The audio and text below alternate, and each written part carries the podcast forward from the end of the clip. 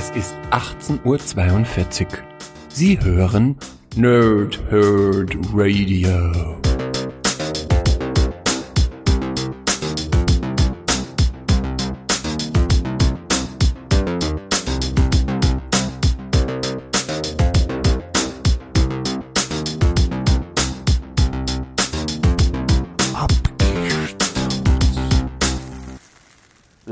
Tage und angenehme Nächte. Mein Name ist Chris und ich spreche gerne in Mikrofone. Wie immer bei Abgestaubt mache ich das nicht alleine, sondern mit dem Jurek Sarkozy, Pumper auf Hirter, S to the N, Sven. Hallo Sven, wie geht's dir? Ja, moin Chris, moin liebe Nerds, moin liebe Nerds da draußen. Äh, ja, passt, geht. Geht. Wir haben uns ja schon Geht? lange nicht mehr gehört, ne? Ja, also es ist, ist so, als ob ich dich gerade erst gehört hätte. Mir kommen sie wie zwei Wochen vor. Ja. Abgezählt, zwei Wochen her. Äh, wow. Das ist dieses komische Raum-Zeit-Kontinuum, weißt du, mit dem Alter verliert man einfach das Gefühl für die Zeit. Auf jeden Fall. Aber ich bin mir sicher, wir hatten eine tolle Abgezählt-Folge. Mega. ähm, apropos toll, welche tollen Sprachen hatten wir hier? Einmal Jurek Sarkozy und Pumper auf Hirter. Also das erste weiß ich nicht, das zweite müsste norwegisch sein. Wuhu! Bum, bum, bum, bum. Yes, Norwegisch ist korrekt. Das erste ist Weil nämlich, Kasachisch. weil nämlich Jerte ist, ist äh, norwegisch für Herz. Das weiß ich, weil, weil wir es bei uns auf, in, in den Gebrauchsanweisungen ständig verwenden müssen. Okay, so. Und in den Kommentaren dürft ihr nun raten, was Sven arbeitet. Warum er auf Norwegisch Gebrauchsanweisungen für Herzen verfasst.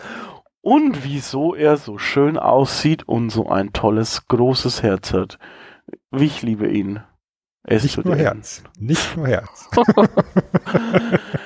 Und ihr da draußen, ihr hört gerade live oder aus dem Podcatcher oder mal abgestaubt einen Podcast des Nerdherd Radios, Episode Nummer 24, Donkey Kong. Aber um was geht's denn da eigentlich genau, Sven, bei Donkey Kong? Affen. Auf Jede Menge Affen. Große Affen, kleine Affen. Junge Affen, alte Affen. Weibliche Affen, funkige Affen. Überbewertete Affen, Affen, Affen, Affen, Affen, Affen. Ein bisschen über Mario, Pauline, über eine äh, Entführung, über tolle Entwicklerstudios, über ganz viel Geld, über Microsoft, über Gott und die Welt. Äh, Ey, Leute, nehmt endlich den Staubwedel in die Hand und legt los. Oh, nicht vergessen, kreuzt sie nicht. Cool, also ich hätte so gern mal meinen Staubwedel mit dir gekreuzt, Sven. Viele Grüße an Natascha. ähm, willkommen bei Abgestaubt, dem wärmsten Podcast im Nerdhurt Radio. Sehr gut, gefällt mir. Ähm, ich habe übrigens, wärmster Podcast, ich habe mein Ringkampf-T-Shirt an, aber ich habe dieses Ringkampf-T-Shirt mit, das so bunt ist, Regenbogen. Ähm, Hm, wunderschön. Äh, schön. Also wir sprechen über Donkey Kong und in altbekannter Art und Weise ähm, hat sich jeder von uns ein Spiel aus der Reihe ausgesucht, das jetzt quasi wir euch und uns gegenseitig vorstellen. Und ähm, ja, es blieb dabei quasi nicht aus, dass wir ähm, uns Spiele vom selben Entwickler ausgesucht haben. Ne? Ja, weil eben die Marke Donkey Kong über lange, lange Jahre von Rare betreut worden ist. Ja, also Donkey Kong, ein Ding, was ja ursprünglich von Nintendo entwickelt wurde, ähm, als Idee oder als Konter, weil man keine Popeye-Lizenz bekommen hat. Ja. Und das Ganze ist dann in den 90ern bei Rare gelandet. Äh, Rare, eine, eine Entwicklerfirma aus England, die sehr lange für Nintendo, teilweise auch exklusiv für Nintendo Spiele entwickelt hat. Und die auch sehr lange für hohe Qualität gestanden hat, muss man sagen. Ja, die, die sehr lange für Qualität über Quantität standen. Genau. Ja, was, was teilweise eben auch bewusste strategische Entscheidungen in, in dem Unternehmen waren. Also das Unternehmen ist 82 ge- ge- gegründet worden als Ultimate Play the Game. Ja, super Name. äh, ist 85 in Rare umbenannt worden. Man hat in der Zeit unglaublich viel für Heimcomputer entwickelt, für C64, für den ZX Spectrum und hat dann allerdings in der ersten großen strategischen Entscheidung beschlossen, dieser Heimcomputermarkt, der wird früher oder später sterben. Ja, spätestens als man erkannt hat, was da für ein wirtschaftliches Potenzial im NES von Nintendo drin steckt, hat man bei Rare beschlossen, wir nehmen jetzt einfach mal so eine Kiste auseinander, Reverse Engineering mäßig, und haben die komplette Architektur des äh, NES wiederhergestellt und basierend darauf in ihre Tech-Demos entwickelt, haben das Nintendo vorgelegt und Nintendo sagt, Alter, ihr seid ja richtig geile Typen. Habt ihr nicht Bock für uns zu entwickeln? Ja, damals noch nicht exklusiv. Wir geben euch unendlich Budget. Dum, dum, Damit hast du ja erstmal hier so den Blankoscheck auf dem Tisch liegen und ab dann hat halt Rare im richtig großen Stil unglaublich viele Spiele auf dem NES rausgebracht, ja. Und dann hast du die ersten großen äh, Erfolge dann noch in den 80ern gehabt mit Marble Madness, Wizards and Warriors, Anfang der 90er dann Battletoads, ja, ja ein Spiel auf dem NES, was jeder sehr kennt. Ich glaube, es kennt auch jeder. Ist, das, das kennt jeder und ich glaube, es hasst auch jeder aufgrund seines Schwierigkeitsgrades. Alter, immer diese, diese Motorradlevel. Also nicht der Motorradlevel, sondern das davor, wo man diese, wo man auf also fährt auf so einem Ding von der Seiten, mhm. ne, wo du so über die Hindernisse springen musst. Alter, äh, in so einem Gehirnlevel. Übrigens muss ich noch einmal klug scheißen, um mich sehr beliebt bei dir und bei allen Zuhörern zu machen. Ne, weil äh, äh, Rare glaube ich, hieß nicht Ultimate Play the Game. Das war nur die Marke, unter die sie quasi sozusagen die Spiele vorgebracht haben. Die Firma selbst hieß irgendwie Ashby Computer Graphics oder irgendwie so. Ergibt, ist aber eigentlich auch wurscht. Deshalb, ähm, möchte ich an der Stelle nochmal sagen, dass ich einfach sehr viel klüger bin als du. Ich gehe jetzt dann in die Ecke zum Weinen. Okay, während du weinst. Willkommen bei Abgeheult. dem großen Heulsusen-Podcast hier im Network Radio.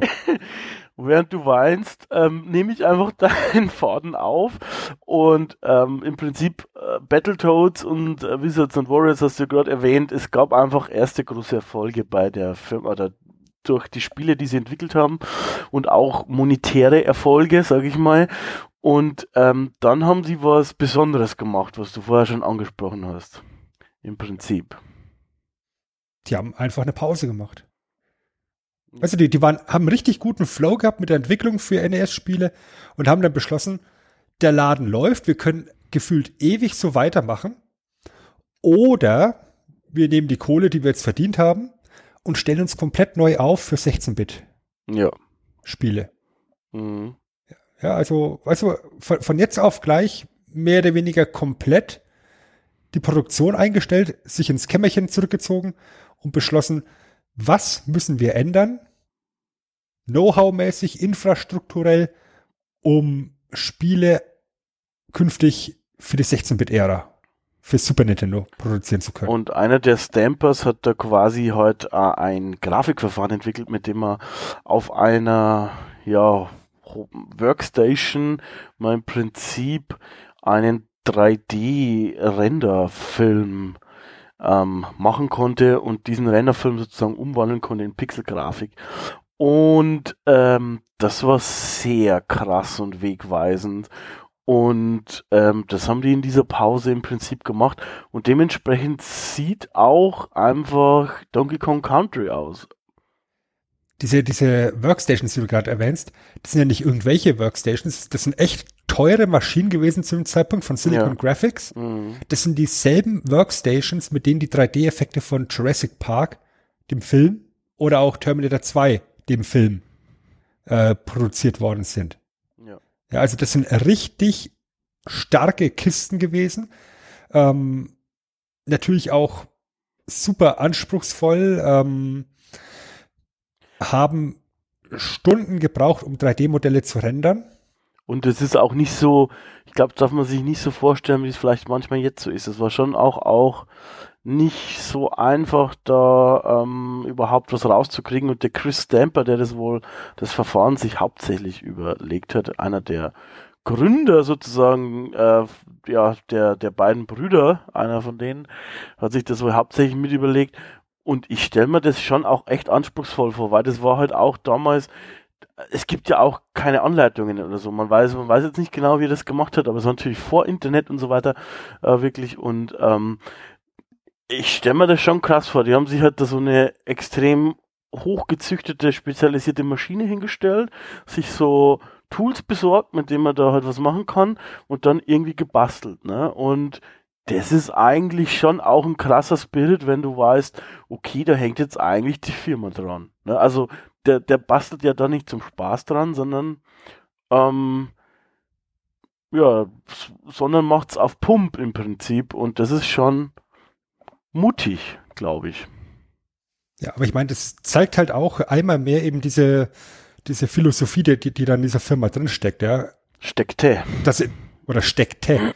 ja, dass sie eben Anfang der, der 90er da eben das NES praktisch komplett nachgebaut haben, ja, eine, ein Schritt, den, den Nintendo für unmöglich gehalten hat zu dem Zeitpunkt. ja, dann fuchsen sie sich halt in so eine Geschichte rein.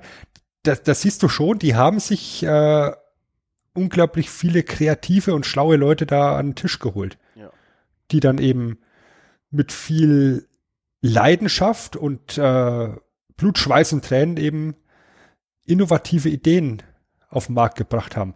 Und dann sind wir eben im Jahr 1994 und dann wird so der erste, die, die erste Ankündigung für Donkey Kong Country bekannt gegeben.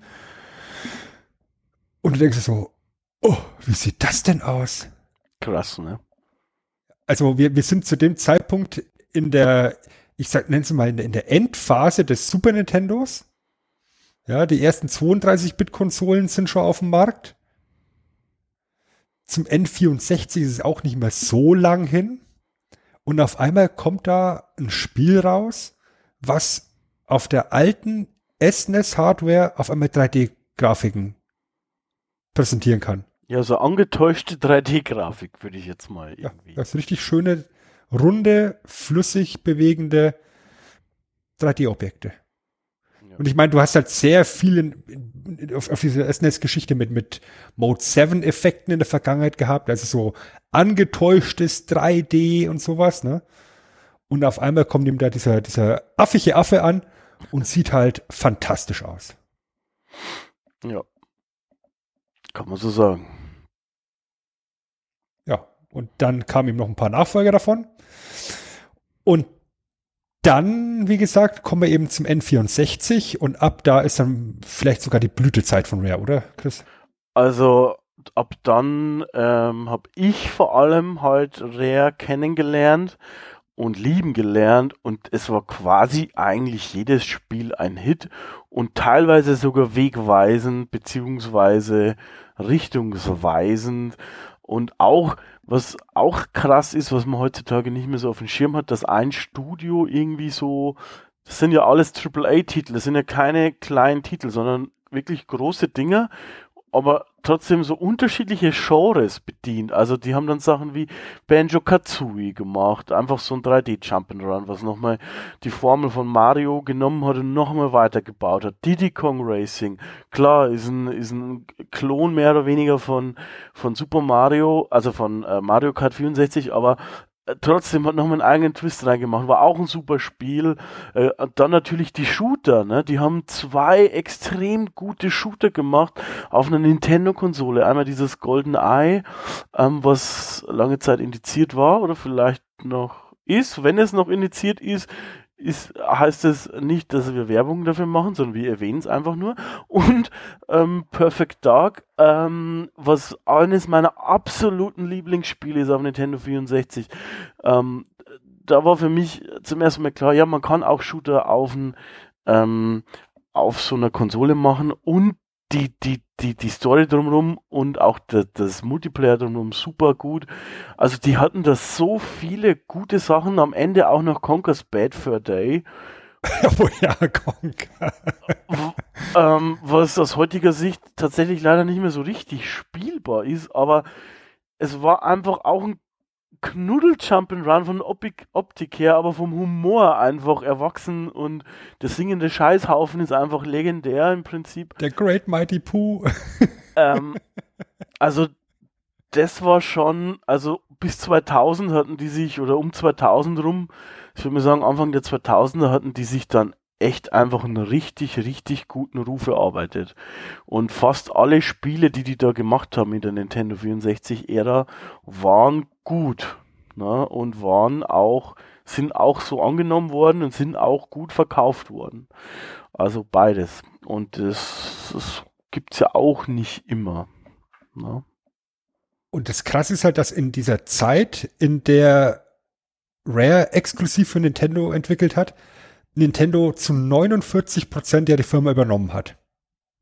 Ja. Also 49 Prozent der Anteile der Firma gekauft hat mit der Option, ähm, den Rest auch noch zu kaufen.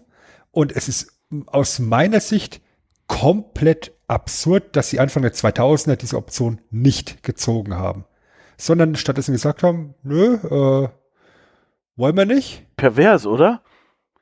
Ja, und dann steht halt Rare da, die eigentlich zu dem Zeitpunkt davon ausgegangen sind, zu 100% an Nintendo zu gehen und von jetzt auf gleich äh, einen neuen Eigner suchen mussten.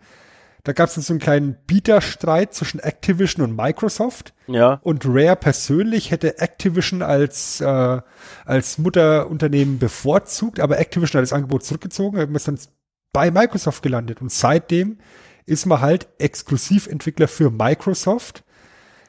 Was ganz interessant ist, ist, dass man die ganzen Spielecharaktere, die jetzt da entstanden sind in, in der Nintendo-Ära, mehr oder weniger aufgeteilt hat. Also alles, was so, so Nintendo-mäßig angehauchte Charaktere sind, sowas wie die ganzen Kongs, die sind bei Nintendo geblieben. Ja, deswegen haben wir die auch heutzutage noch in den Smash Brothers Spielen mit dabei.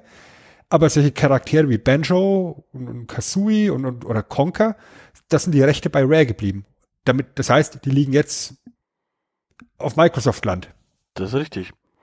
Gab es ja auch teilweise, also Perfect Dark gab es ja dann auch für ähm, Perfect Dark Zero für äh, Xbox-Konsolen. Und an sich, damals war das schon ein kranker Move, weil, wie gesagt, wir, äh, die hatten super, super Ruf und ähm, irgendwie dann zu sagen, nee, die kaufen wir nicht. Und Microsoft hat natürlich für die Xbox noch Entwickler gesucht, exklusiv, ähm, dass die Exklusivtitel machen können. Und ich glaube, monetär hat sich das dann für Rare schon gelohnt.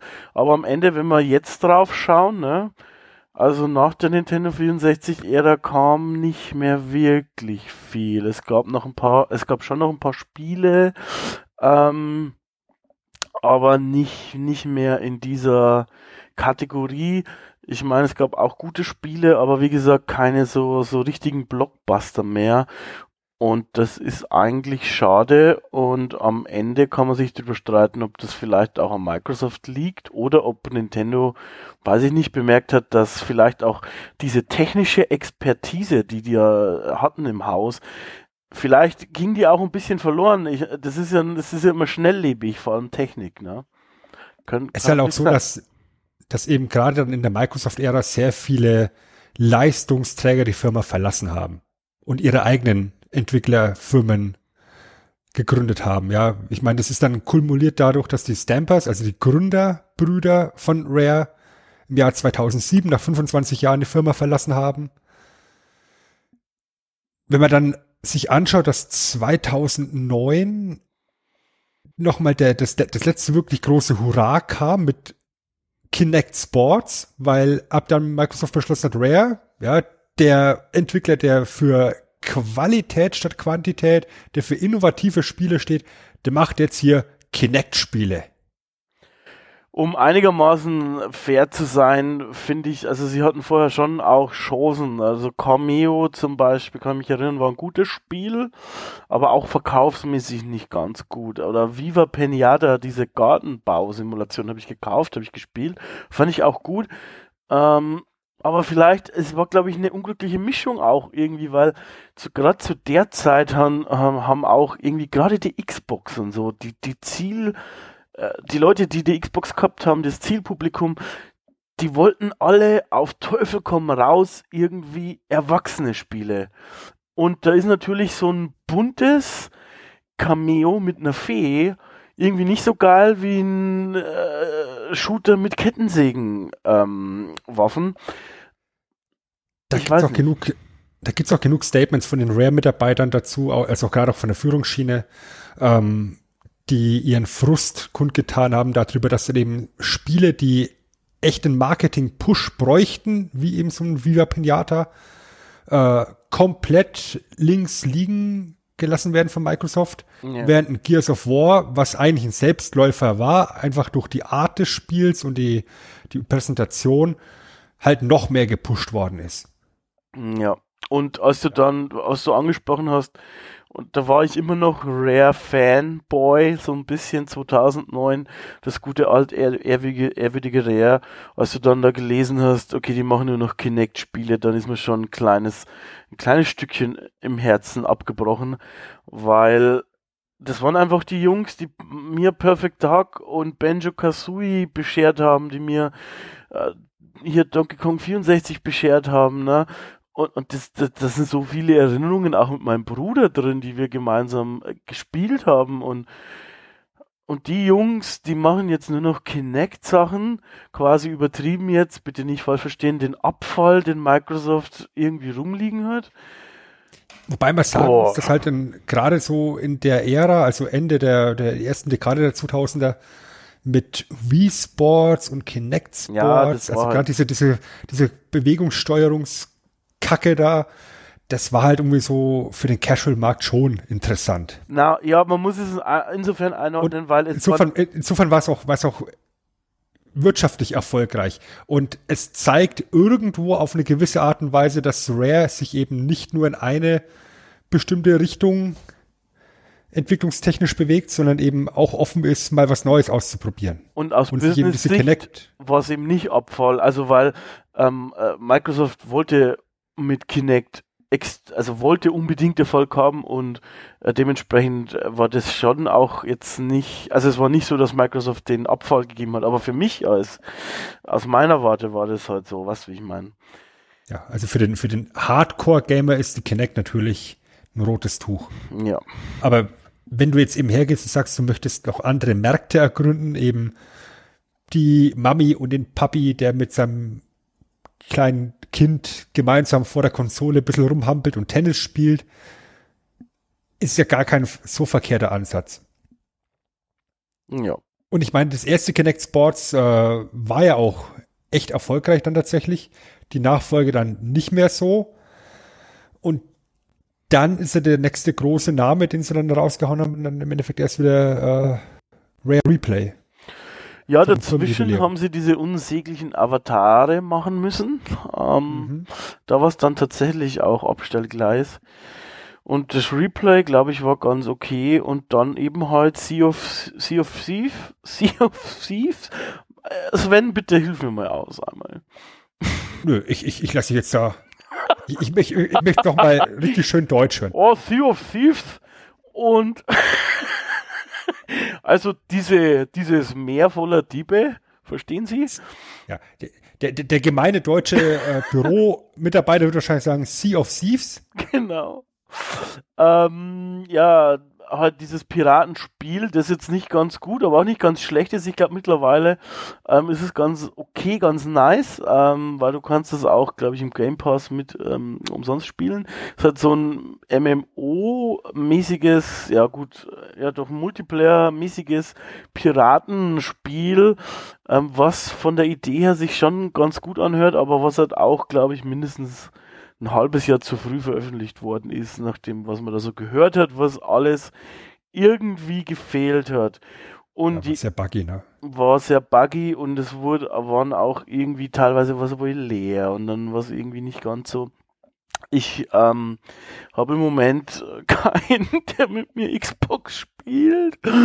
Oh. Deshalb habe ich es nicht ausprobiert. Ähm, Was mir aber Hoffnung gemacht hat, ist, dass die neueste Ankündigung Everwild, das sieht irgendwie ganz nice aus. Das könnte auch wieder vom ganzen Stil her und so weiter, das könnte tatsächlich Rare zu alter Stärke führen. Und was man sagen muss, ist, gerade jetzt seit einigen Jahren sind auch wieder solche Spiele mehr en vogue und in mit so einer comicmäßigen Grafik und so weiter.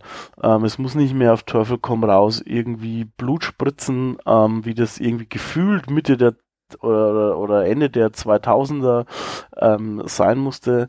Und dementsprechend bin ich da mal gespannt, was da kommt. Äh, Zitat, Everwild steckt von, steckt voller innovativer Ideen. Toller Pressetext bin gespannt, was es ist. Und ich freue mich. Das habe ich, glaube ich, auch auf jeder, jeder Spiele-Rückseite, glaube ich, auch drauf gelesen. ja, aber bei manchen Rare-Titeln hat es auch gestimmt. Ne? Erlebe ein riesengroßes Abenteuer, eine Welt voller Wunder und Überraschungen, voller Magie und Abenteuern. Geil. Steht auf gefühlt jedem Spiel hinten drauf. Das stimmt wohl. Sogar bei Tetris. Sogar bei Tetris. Das hat aber auch gestimmt, weil das hat es vorher nicht gegeben. Ja. So, ähm, apropos, ich würde jetzt einfach mal eine Musik einspielen, eine kleine für unsere Zuh Zuhörerinnen und Zuhörer. Und dann erklärst du uns, zu welchem Spiel diese Musik gehört. Machen wir das so. Jawohl.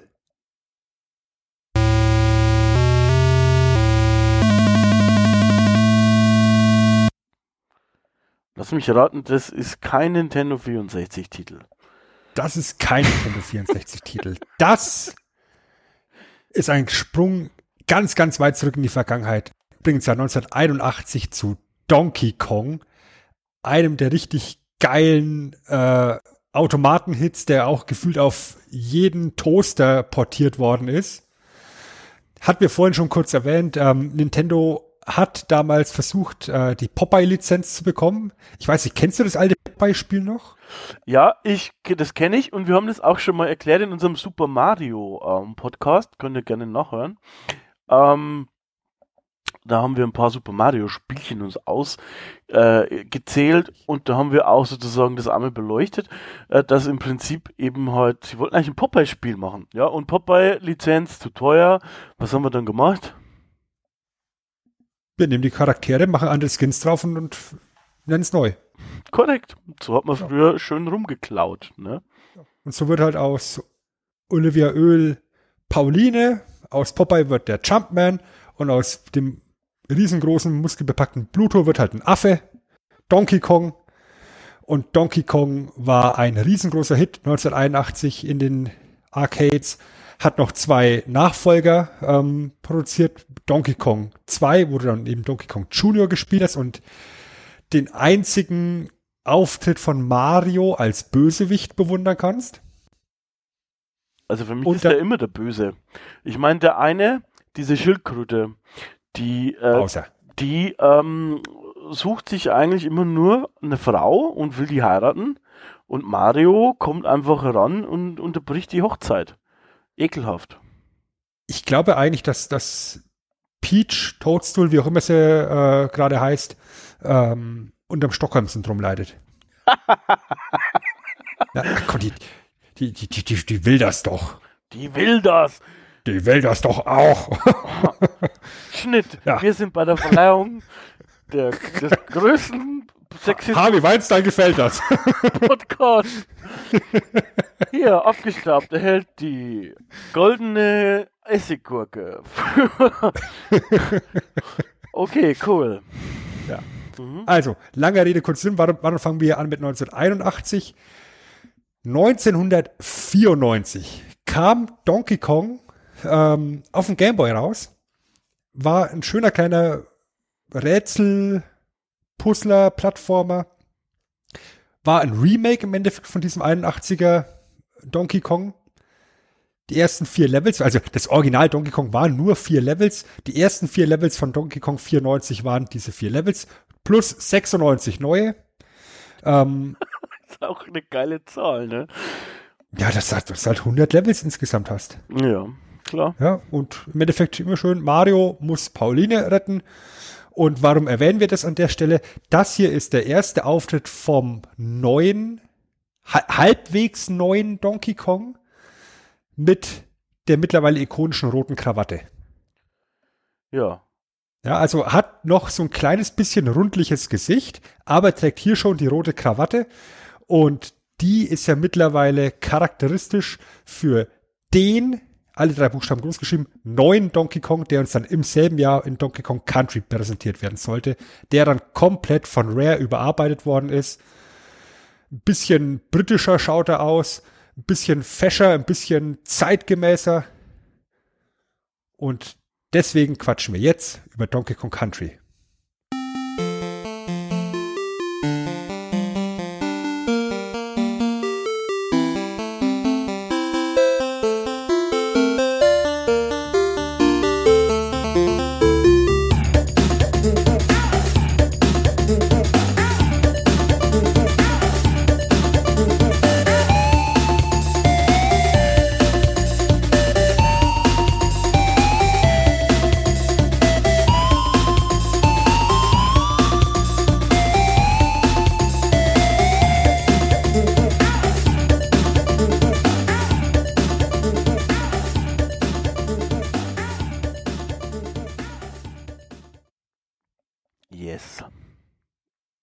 Ist der Beat, ha? Das ist der Beat, Mann. Das ist der Beat. Donkey Kong Country. Hatten wir vorhin schon, schon bei, bei dem Rare-Teil ein bisschen erwähnt. Kam 94 auf den Markt, war eineinhalb Jahre in der Entwicklung. Ist ganz spannend, weil eben Rare sich durch seine lange Zusammenarbeit, durch die vertrauensvolle Zusammenarbeit mit Nintendo eben so weit bei Nintendo integriert hat, dass die Stamper-Brüder tatsächlich äh, grünes Licht bekommen haben, sich eine Figur aus dem Nintendo-Katalog aussuchen zu dürfen, um damit ein neues Franchise zu gründen. Und sie haben sich für Donkey Kong entschieden. Ja, eine Figur, die von Shigeru Miyamoto entwickelt worden ist, persönlich von ihm betreut worden war bis dato. Und sie nehmen sich hier die, diesen alten antagonistischen Affen und machen was Neues draus, Chris. Abgefahren. Also, ähm, Nintendo ist ja da sowieso auch zu Recht wählerisch, was man mit den Charakteren darf. Wobei manchmal auch irgendwie nicht, wenn ich mich jetzt gerade an Ubisoft zurückdenke, ähm, an die, an die E3-Konferenz, bei dem sie ähm, hier, fuck, jetzt ist mir gerade der Spieletitel entfallen, ähm, das Vorstellen mit, mit äh, den Rabbits zusammen, ähm, so ein lustiges Spielchen, fällt mir nachher noch mal ein. Aber ähm, ist schon ein Vertrauensbeweis, dass die eben sich was aussuchen durften und dann im Prinzip auch wirklich, ich glaube, weitestgehend oder fast ganz freie Hand hatten und dementsprechend ähm, halt wirklich sich da auch verwirklichen konnten. Ich meine, die haben ja auch etliche Figuren erfunden dann im Prinzip. Ja, dazu. ich meine, dass Nintendo da echt ein Auge auf seine, auf seine IPs hat, ist ja bekannt. Es gibt ja durchaus Mario und auch Zelda-Spiele, die nicht von Nintendo sind, die eher den Mantel des Schweigens als sonst irgendwas anderes äh, verdient haben. Ja, Mario and Rabbids Kingdom Battle hieß das überhaupt gerade, was ich. Ist- ähm, Ist übrigens gar nicht mal so, so mies. das ist super gut, Mann. Ich liebe es. Ich, ich, ich finde, ich finde es super süß teilweise. Also, Ich finde es super gut. Das Ich- hat, das hat so ein, es ist so ein süßen Gewand, aber ist schon knackig. Also so kommen Es- es- Spielchen ist es halt. ja, es ist so ein, ein super gutes Strategiespiel. Ähm, Spiele ich ganz gerne mit den Kindern von meiner Freundin. Ja, ist wirklich toll. Also Und verliere immer. ist gut gemacht, kann man empfehlen auf jeden Fall, ja. Ja, ja. Ja, und dann, wie gesagt, ha- hat, hat sich Rare Donkey Kong rausgenommen. Man hat so ein bisschen hin und her diskutiert wegen des Designs. Soll's an den alten Donkey Kong angelehnt sein? Soll's was Neues sein? Wie soll er heißen? Es ist relativ schnell die Idee entstanden, dass man da eben noch eine zweite Figur mit reinpacken möchte, neben Donkey Kong. Ähm, hätte ursprünglich Dinky Kong heißen sollen, fand Nintendo nicht so geil. Ähm, man hat sich dann auf Diddy geeinigt, weil Diddy im Englischen halt klein, also so, so ein Slangbegriff für ein kleiner ist.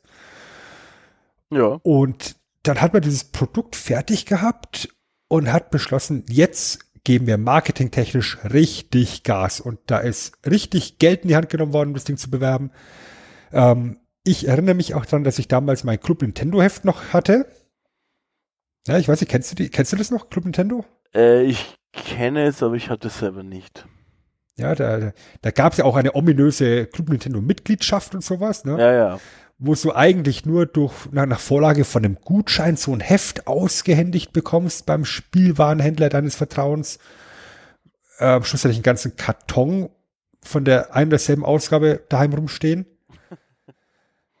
Aber es gab dann auch eine Ausgabe, die war eingeschweißt und in diesem Plastikgewand zusätzlich mit dann lag eine VHS-Kassette. Auf diese VHS-Kassette war so eine kleine, was werden es gewesen sein, 15, 20, alle höchstens 30 Minuten Doku zur Herstellung, zur Produktion von Donkey Kong Country. Wie die Leute eben in den Zoo gegangen sind und Affen abgefilmt haben. Wie bewegen sich Affen?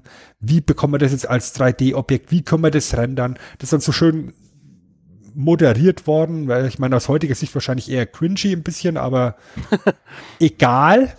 Ja, es ist ein Produkt der 90er, das sieht man auch und das mag man dann auch so. Aber allein, dass man eben diese VHS damit rausgegeben hat und damit mega Hype verursacht hat, war natürlich ein sehr smarter Marketingzug. Wann kommt Donkey Kong Country raus?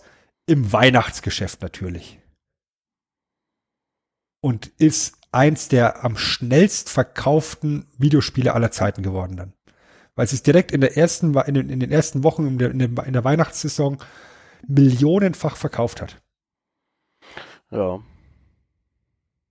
Was macht die Faszination aus von Donkey Kong Country? Donkey Kong Country ist im Endeffekt ein ganz klassisches Jump and Run, wie wir es halt von Mario auch kennen, was halt heraussticht durch seine Optik. Primär, auf den ersten Blick. Ja, also bei Mario sammelst du halt Münzen, bei Donkey Kong sammelst du affenmäßig halt Bananen.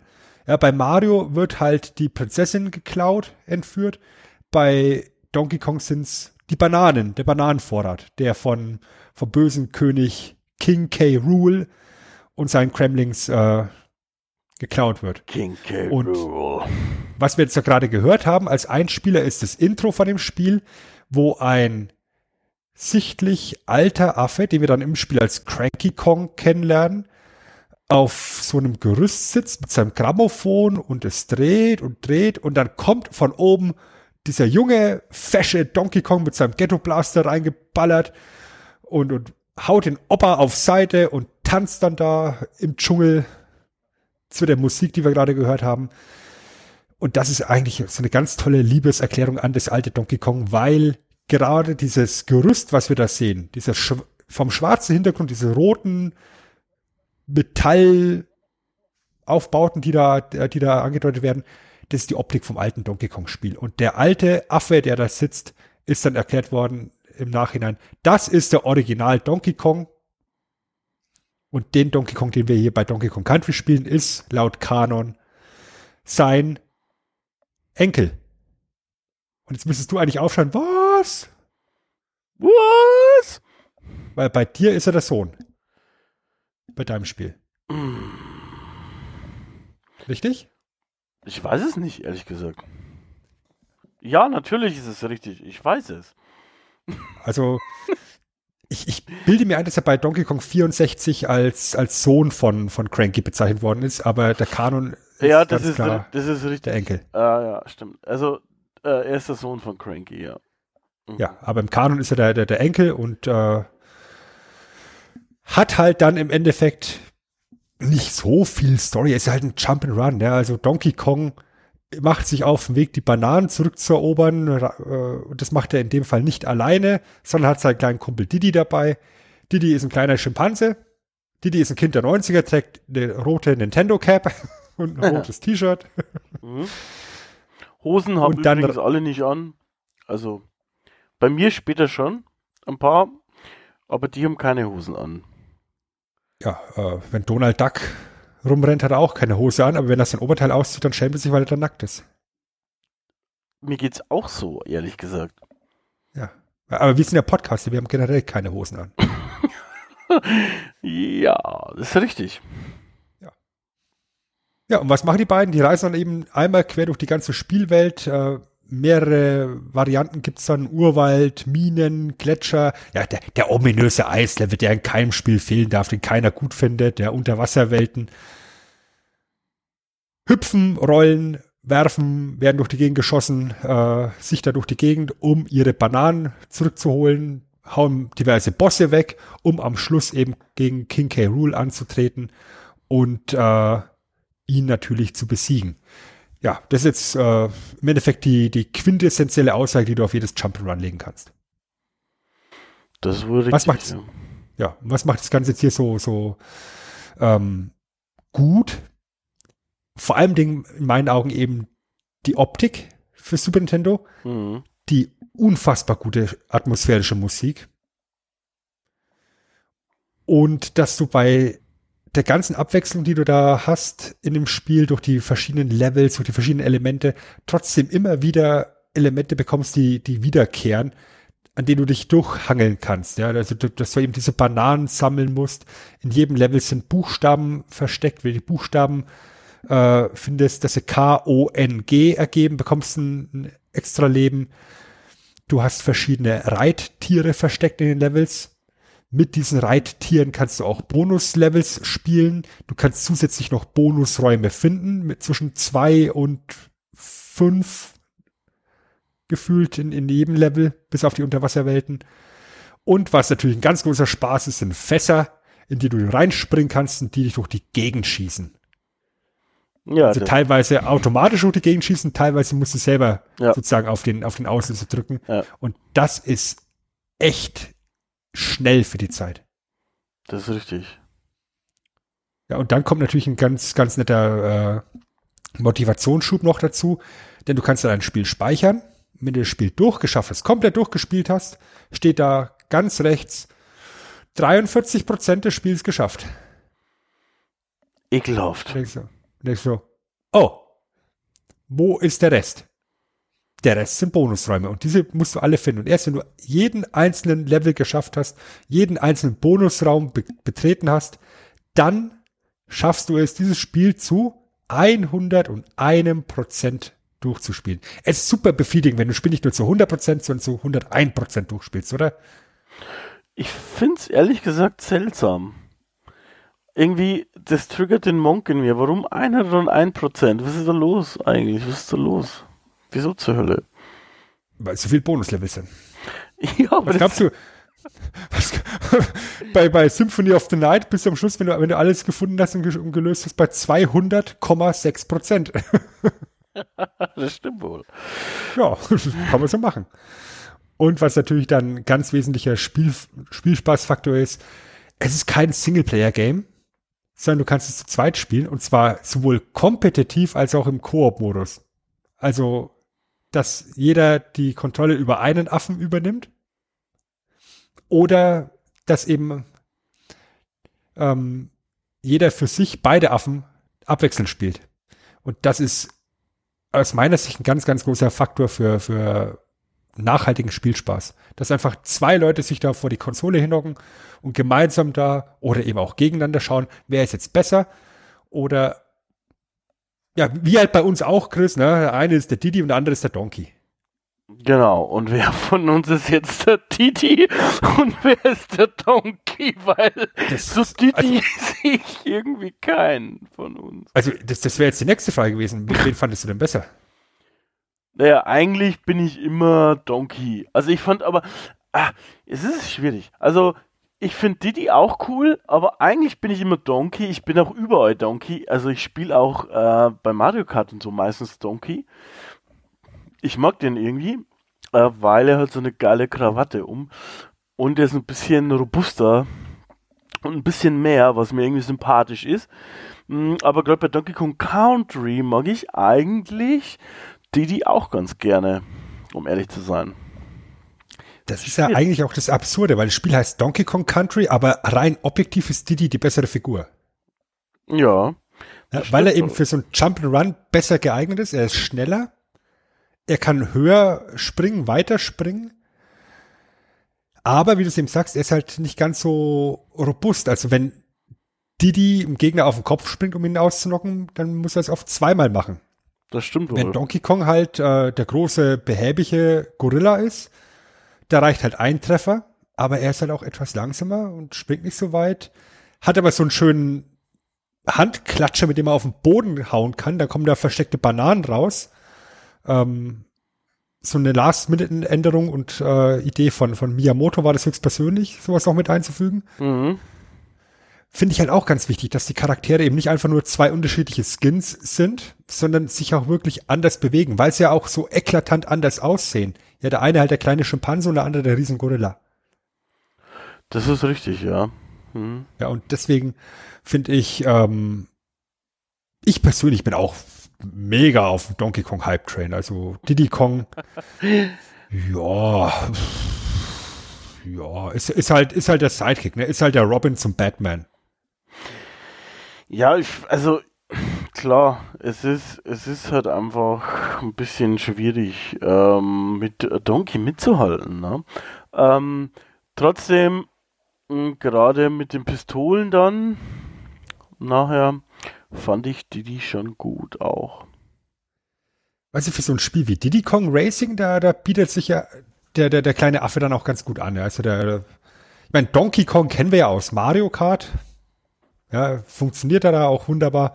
Aber dass dann eben Diddy mit seinem Cap und seinem freshen Style halt für das junge Publikum Fresh vielleicht der, der, der freshe Style, also der, der Ansprechpartner ist, äh, sehe ich schon auch.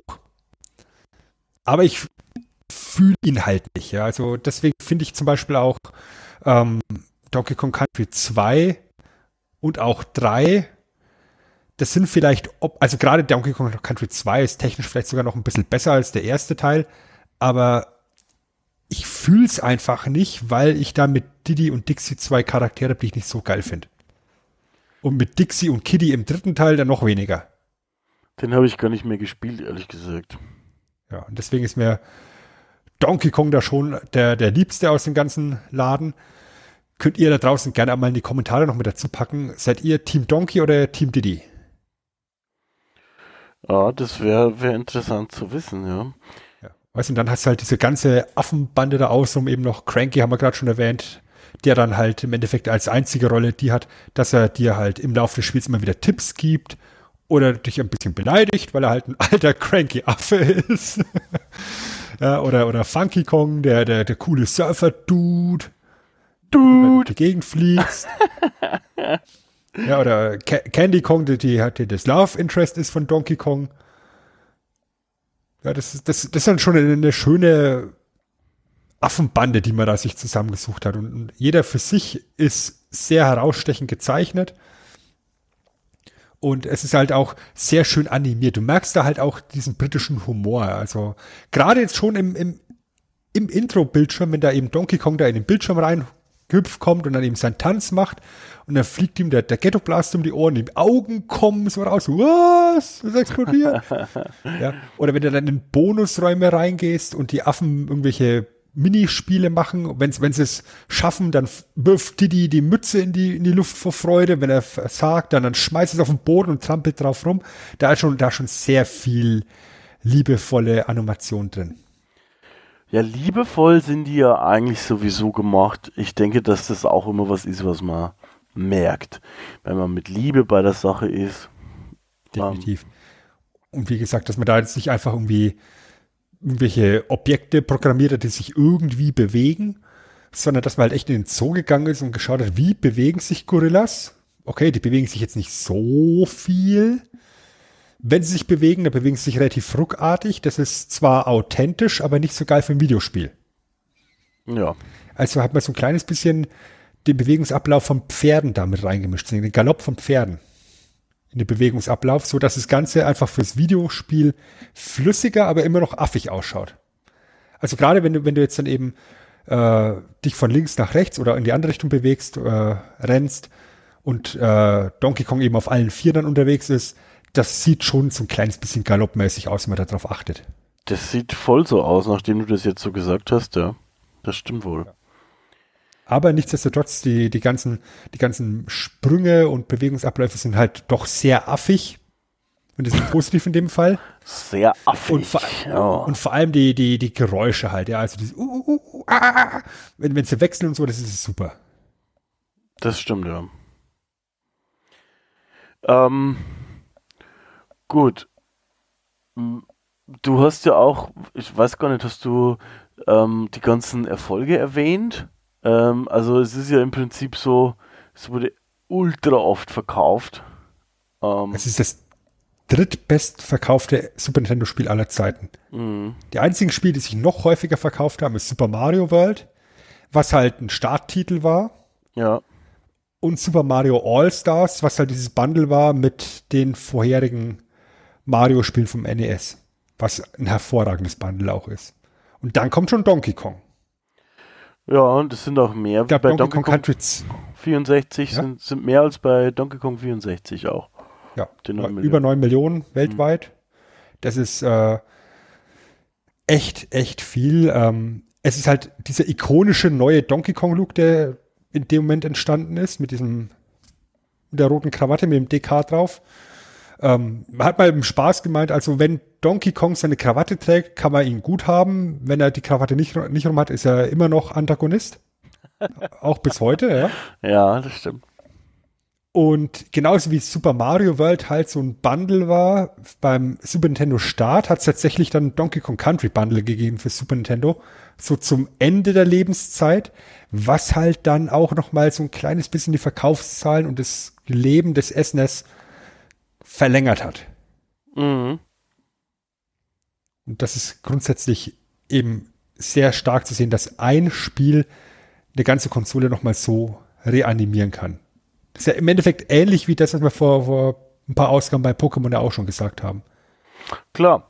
Und das funktioniert auch, wenn du da so ein Zugpferd hast, dann kaufen die Leute auch die Hardware. Das ist ja auch immer eigentlich das, was die äh, Hersteller eher zu Beginn im Zyklus möchten, so eine, so eine Killer-Application. Mhm. Und ja, das brauchst du eigentlich auch, damit du deine Hardware los wirst, ne? Und nachdem sie dann gesehen haben, wie gut sich das Ding für Super Nintendo verkauft hat, hat man natürlich von Nintendo-Seite aus beschlossen, gut, dann portieren wir das jetzt auch eben auf den Game Boy Color, später auf den Game Boy Advanced, Donkey Kong Land heißt es dann halt, ne? ähnlich wie halt Super Mario World und Super Mario Land. Ja.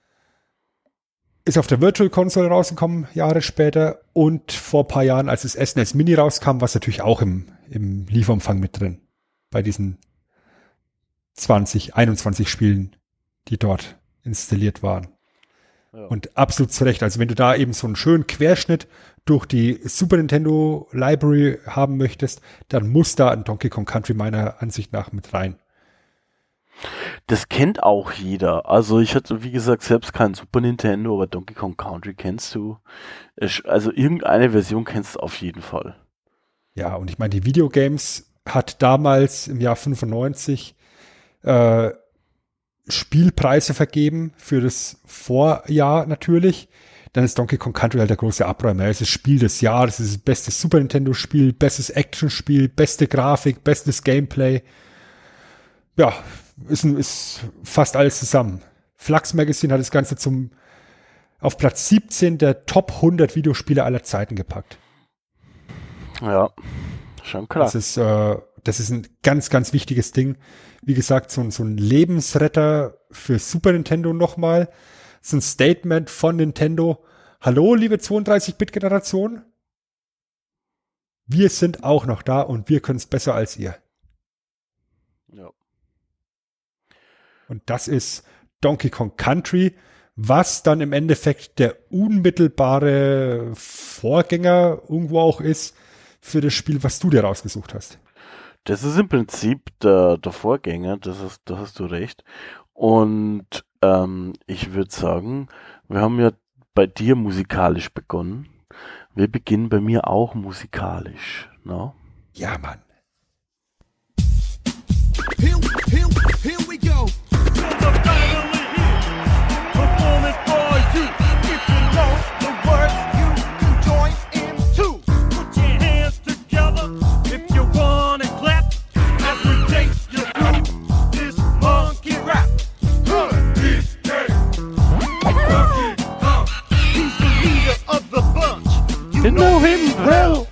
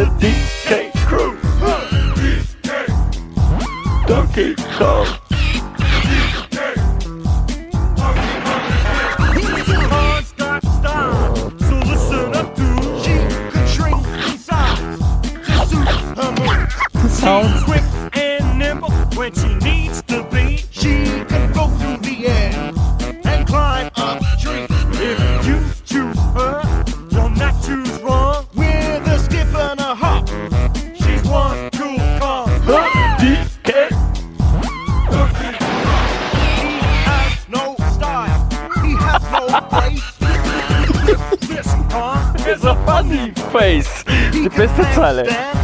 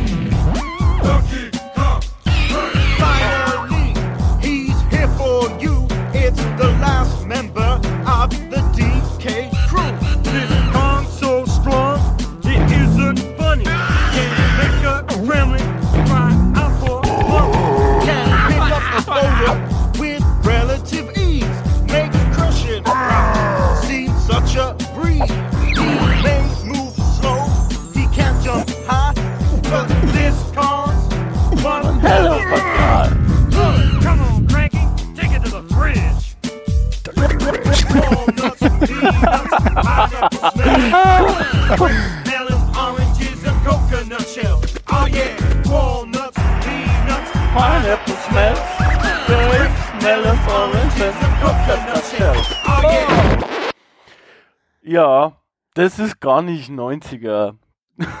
Überhaupt nicht. Überhaupt nicht. Also dieser DK-Rap ist natürlich Teil von Donkey Kong 64. Ähm, der stellt ja mal alle fünf äh, Member vor, quasi, die du dann auch spielen kannst. Ich würde gern einmal von vorne beginnen, so ein paar kleine Eckdätchen abklepperchen. Und zwar einmal natürlich ist Entwickler Rare, haben wir vorher schon gesagt. Auf Metascore gibt's einen Metacritic, äh, Quatsch. Auf Metacritic gibt's einen Metascore von 90 und eine Userwertung von 8,6. Es wurde also, kann man so sagen, meistens positiv bewertet. Es erschien bei uns am 6.12. Na, 99 und es ist ein klassisches Rare 3D Jump'n'Run, muss man sagen. Was meint das? Ähm, Gehe ich nachher nochmal äh, genauer drauf ein. Zuerst möchte ich euch von der Geschichte erzählen. Und zwar hat das eine ganz faszinierende, tiefgründige Story, nicht? Denn äh, King. Rool, na, das ist wieder unser tolles Krokodil, der ewige Gegenspieler, der hat einen gigantischen Laser, den Kaputomatik. Und mit diesem Kaputomatik möchte er die DK-Insel, auf dem die Donkey Kong Crew, aber wir nennen sie nicht mehr Familie, jetzt ist die Crew äh, 99, abhängt, äh, möchte die eben, ähm, naja, kaputt schießen. Ähm, leider schlägt es fehl und dabei wird seine eigene mechanische Insel kaputt gemacht. Und ähm, also wird nicht komplett kaputt gemacht, aber sie wird so rumgeschleudert und sie landet zufällig direkt neben Donkey Kong. Und also neben der DK-Insel und King K. Rool wäre nicht King K. Rool, wenn er nicht diese Situ Situation für sich ausnutzen würde. Denn er nimmt dadurch, ähm, obwohl es eigentlich scheiße lief für ihn, ähm, macht er das Beste draus und stiehlt wieder mal den Bananenvorrat und ein paar Freunde und noch einen Kremling, der ähm, aber quasi ein guter Kremling ist und sperrt das alles ein in ein Verlies. Und jetzt musst du im Prinzip, eigentlich ist deine Aufgabe, diesen Kremling äh, Kay Lamsi ähm, aus dem Verlies zu aus seinem Verlies zu befreien. Und ähm, dazu musst du halt in jedes Gebiet und so einen Schlüssel holen im Prinzip. Ja, was meine Ja, ich? die Namen sind schon geil, oder? Ja, die Namen sind immer der Hammer. Ähm, also King K. Rule schon alleine ist einfach K. Lampsey Kaputomatik. Das ist einfach, da haben auch Rare halt so diesen Nintendo Spirit auf jeden Fall drin. Äh, weil Nintendo hatte das ja auch immer ganz nett drin eigentlich. Ähm, wenn wir vorher über die Spielmechanik gesprochen haben, Sven, na, also diese, diese Rare 3D Jump'n'Runs kennst du im Prinzip aus der Ära raus. Die sind sehr stark an Super Mario 64 angelehnt. Und ähm, jetzt im, speziell, im speziellen Fall von, von Donkey Kong 64 auch an Banjo Kazooie, was halt schon ein eigenes Rare-Spiel war. Und dementsprechend ähm, noch ein bisschen verfeinert. Also was hier zum Beispiel, also verfeinert heißt in dem Fall fast eher ähm, mehr. Also einfach größer und mehr. Bei Banjo Kazooie konntest du im Prinzip zwei äh, Figuren steuern. Hier bei DK äh, 64 gibt es fünf. Es gibt quasi Donkey Kong, Diddy Kong, Lanky Kong, Tiny Kong, Chunky Kong. Ich sag, oder wir gehen nachher vielleicht nochmal kurz darauf ein, was die für spezielle Fähigkeiten haben, weil das ist, die, die muss man auch einsetzen sozusagen.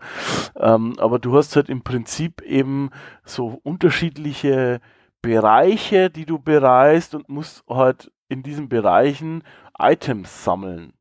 Und äh, es gibt halt, wie typisch eben, ähm, vier Millionen Items in diesen Rare-Spielen. Also bei Donkey Kong ist es fast lächerlich, wie viele Sachen, dass du einsammeln musst oder wie viel du einsammeln kannst. Es gibt quasi ähm, goldene Bananen. Mit diesen goldenen Bananen kommst du im Prinzip vorwärts und kannst du ähm, neue Level aufschließen, mehr oder weniger. Dann gibt es bunte Bananen. Die bunten Bananen, die brauchst du, ähm, weil du quasi innerhalb von diesen bunten Bananen den, ähm, den Endboss in deinem jeweiligen Gebiet freischaltest und nur der Endboss lässt quasi den Schlüssel fallen fürs Verlies, das man dann am Ende braucht. Und die bunten Bananen haben quasi, sind deshalb bunt, weil jeder von den fünf Kongs quasi ähm, eine Farbe hat. Das heißt, du kannst jetzt auch nicht einfach alle Bananen mit Donkey Kong aufsammeln bei den bunten, weil der hat nur eine endliche Zahl. Ne? Da, also Donkey hat natürlich die gelben, Didi hat die roten. Was hat Tiny? Was schätzt du? Lila. Blau. Genau. Nee, Lanky hat die blauen und Chunky die grünen. Ähm, ich gehe nachher nochmal drauf ein, wer das so sind. Dann gibt es natürlich noch Bananenmünzen, Orangen, es gibt Kokosnüsse, es gibt Bananenkameras, es gibt Melonenkisten und Melonen. Die Melonen sind aber eigentlich auch deine Lebensanzeige.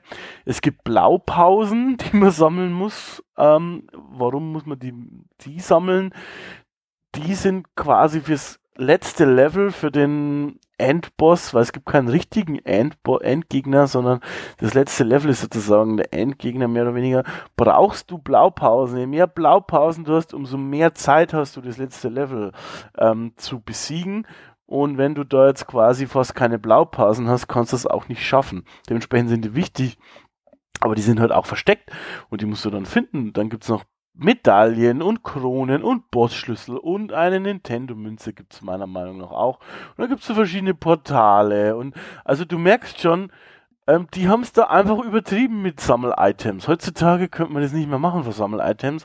Damals schrieb die Kritik, geil, sehr viele verschiedene Sammel-Items. ähm, das ist so ein Ding, möchte ich nachher noch mal drauf eingehen, aber äh, das ist halt einfach was, was nicht so gut gealtert ist. Aber trotzdem, äh, es gibt halt jede Menge Zeug zu machen und ähm, an sich, äh, von der Steuerung her, ist es halt tatsächlich, wie wir bei Super Mario 64 schon gesagt haben, ähm, ist es für damalige Verhältnisse on point. Wenn man jetzt zurückblickt und es aus heutiger Sicht versucht, ist es tatsächlich eher nicht so gut gealtert teilweise. Gerade auch wenn ich zum Beispiel in Conker's Bad for Day denke, ist es sehr hakelig. Es verzeiht überhaupt keine Fehler. Also ähm, es ist sehr streng mit dir und du musst halt unendlich viel Zeug sammeln. Was noch dazu kommt, kommt bei DK ähm, 64 ist, wir haben ja schon die ganzen Items, aber es gibt nicht nur die Items, du hast auch noch ein Instrument. Also jeder von den von der Crew hat ein eigenes Instrument und jeder von der Crew hat auch eine eigene Waffe. Die musst du auch quasi freischalten in Läden und auch quasi ähm, kannst du Fähigkeiten in Läden freischalten und, und, und ähm, hochrüsten. Und äh, die Läden betreiben natürlich Cranky, Funky und Candy. Natürlich. Candy Kong, wer kennt sie nicht, Sven? Na, das ist einfach die heiße Blondine, auf die Donkey immer ein schönes Auge gelegt hat.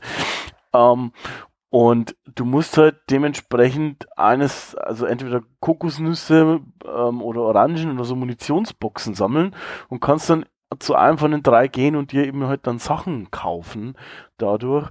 Und das ist halt schon mh, interessant insofern, dass du auch sehr viel damit zu tun hast und die Level halt dann gut kennenlernst. Ähm, für damalige Verhältnisse, wie gesagt, was eine sehr sehr Steuerung on point. Man konnte, man war jederzeit Herr der Lage und was schon auch noch besonders war, ist eben halt, dass du dann halt auch in den Leveln immer wieder wechseln musstest. Und da gab es nämlich so kleine Fässchen. Na, die hast du auch schon erwähnt. Auch bei mir gibt's Fässchen und du hüpfst halt dann in ein Fässchen und kannst dann den jeweiligen Kong aussuchen, den du steuern möchtest. Ähm, apropos jeweilige Kongs, die wir steuern möchten. Es gibt unterschiedliche Charaktere. Natürlich ist dabei Sven. Donkey! Donkey Kong ist die Hauptfigur. Ähm, ja, wie man ihn kennt im Prinzip, ähm, da hat man ihn, ähm, man hat halt das von, von deinem Spiel im Prinzip übernommen. So jetzt ein richtiges 3D in Anführungsstrichen, sage ich jetzt mal. Er ist halt ein großer Gorilla und hat seine wunderschöne rote Krawatte um, auf den sein Name draufsteht, also seine Initialen. Er ist der Anführer der Crew und Döner er Kebab steht da drauf. ist richtig. Und ist als erster spielbar. Ähm, du fängst also mit ihm an. Natürlich ist auch dabei sein bester Kumpel, Didi! genau, Diddy Kong. Der hat auch wieder das von dir beschriebene Aussehen mit dieser Baseball-Cap und dem T-Shirt. Der hat übrigens als Waffe so ähm, Erdnusspistolen. also der verschießt Erdnüsse, weil die verschießen im Prinzip mit den Waffen alle Früchte. Weil pff, Baum. Früchte verschießen ist schön. Deshalb. Ähm, der Mal, ist. mal ganz kurz reingegrätscht. Ja. Jetzt haben wir dann so viele Kongs hier im Einsatz. Aber ein ganz prominenter Name, der, der da nicht mit bei ist, ist äh, Donkey Kong Jr. Den gibt's da nicht, ja. Das ist richtig. Ja, der ist, der ist äh, nur im Paralleluniversum an, angesessen.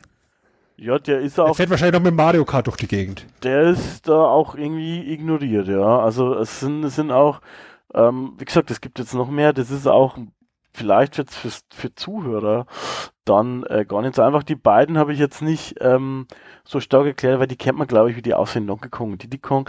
Die nächste wäre quasi Tiny Kong, die wurde da jetzt extra zum ersten Mal eingeführt für dieses Spiel. Das ist so eine junge, kleine Schimpansin, die ist von der dir angesprochenen Dixie, die Schwester. Und die, die hat halt sozusagen so blonde Zöpfe und so eine Latzhose an. Und mit diesen blonden Zöpfen kann sie halt so propellermäßig sich rumschwingen und dadurch ein bisschen fliegen. Und sie kann sich auch schrumpfen. Deshalb heißt sie Tiny.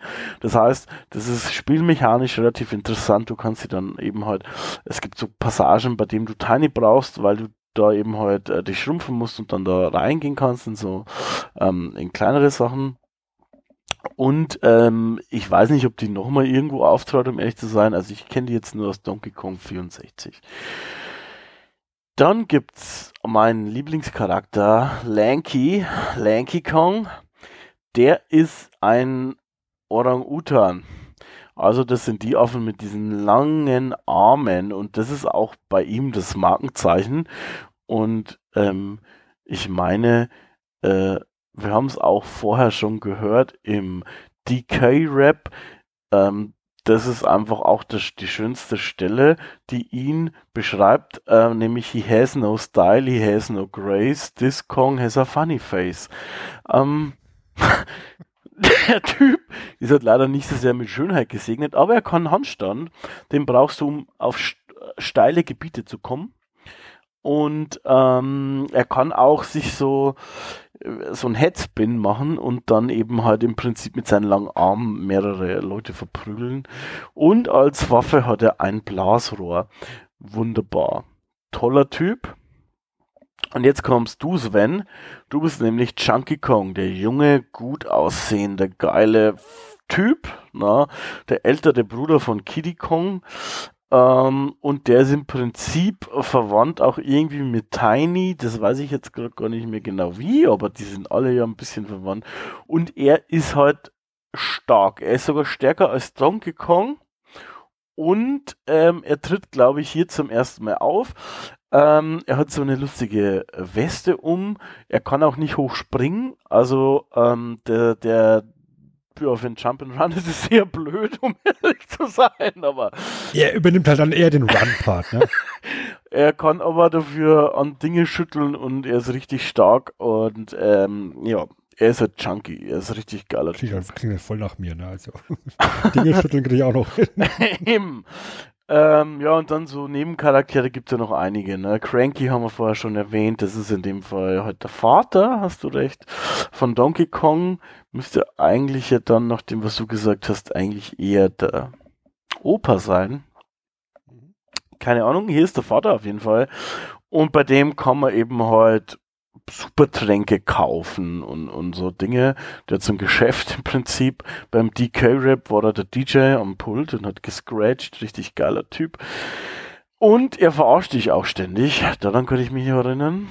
Ähm, der lässige Funky Kong gibt's noch, hat auch einen Waffenladen, bei dem kauft man eben Waffen ein und die hübsche Candy, die betreibt den Musikladen und da kannst du dann eben halt ähm, ja, Instrumente und Melonen einkaufen.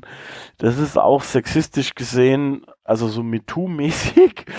Ähm, vielleicht heutzutage nicht mehr so machbar, dass man bei der Candy Kong Melonen kaufen kann. Keine Ahnung. Auf jeden Fall interessant. Ähm, Candies Melonen sind die besten.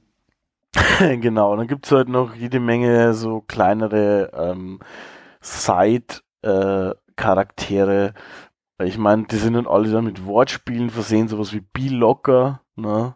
Der versperrt die, die, die Portale und ähm, gibt die halt erst frei und B-Locker ist halt ein Blocker natürlich.